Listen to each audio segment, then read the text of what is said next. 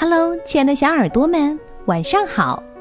欢迎收听微小宝睡前童话故事，也感谢您关注我们同名的微信公众号。我是珊珊姐姐，今天要给你们讲的故事题目叫《小甲虫旅行记》。小甲虫的家在一朵美丽的金盏花中。它的小床是金色的花蕊，它的早餐就是甜甜的花蜜。哦，这可真是一个舒适的家。可是小甲虫还是想飞出家门去看看外面的世界。和妈妈说了声再见，小甲虫就飞出了金盏花。金色的阳光照着小甲虫的翅膀。让它飞得那么有力。和煦的清风吹着小甲虫的翅膀，让它飞得那么轻盈。小甲虫飞累了，看见前面有两块大石头，就停下来休息。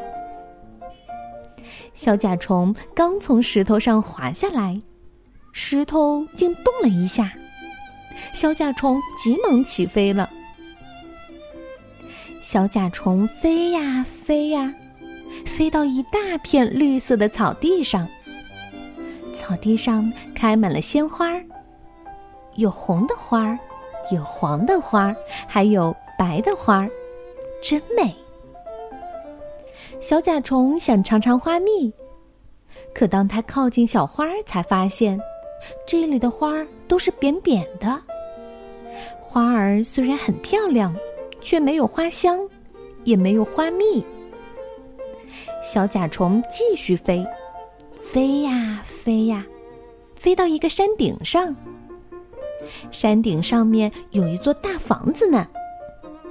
小甲虫坐在大房子里休息了一会儿。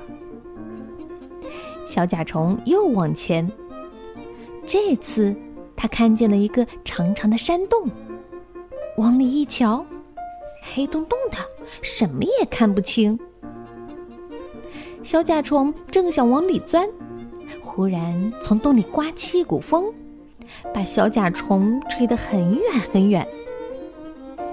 小甲虫慌慌张张的回到家，对妈妈说：“妈妈，妈妈，嗯，还是自己的家最好。我到外面看见了会动的石头，扁扁的花，大大的房子。”还碰见了会刮风的山洞。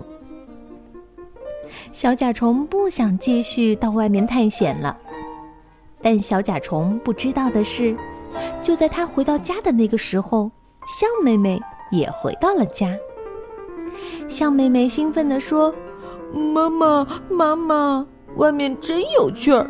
我碰见了一只小甲虫，我还和它一起玩游戏呢，挠挠我的脚趾头。”弄得我好痒，闻闻我的小花裙，好像要吃花蜜；钻进我的大耳朵，还碰碰我的鼻子尖儿，让我打了一个大喷嚏呢。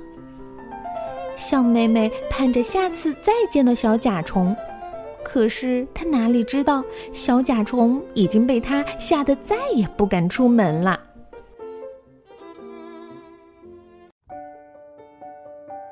哈哈，这只小甲虫真是太可爱了，你们喜欢它吗？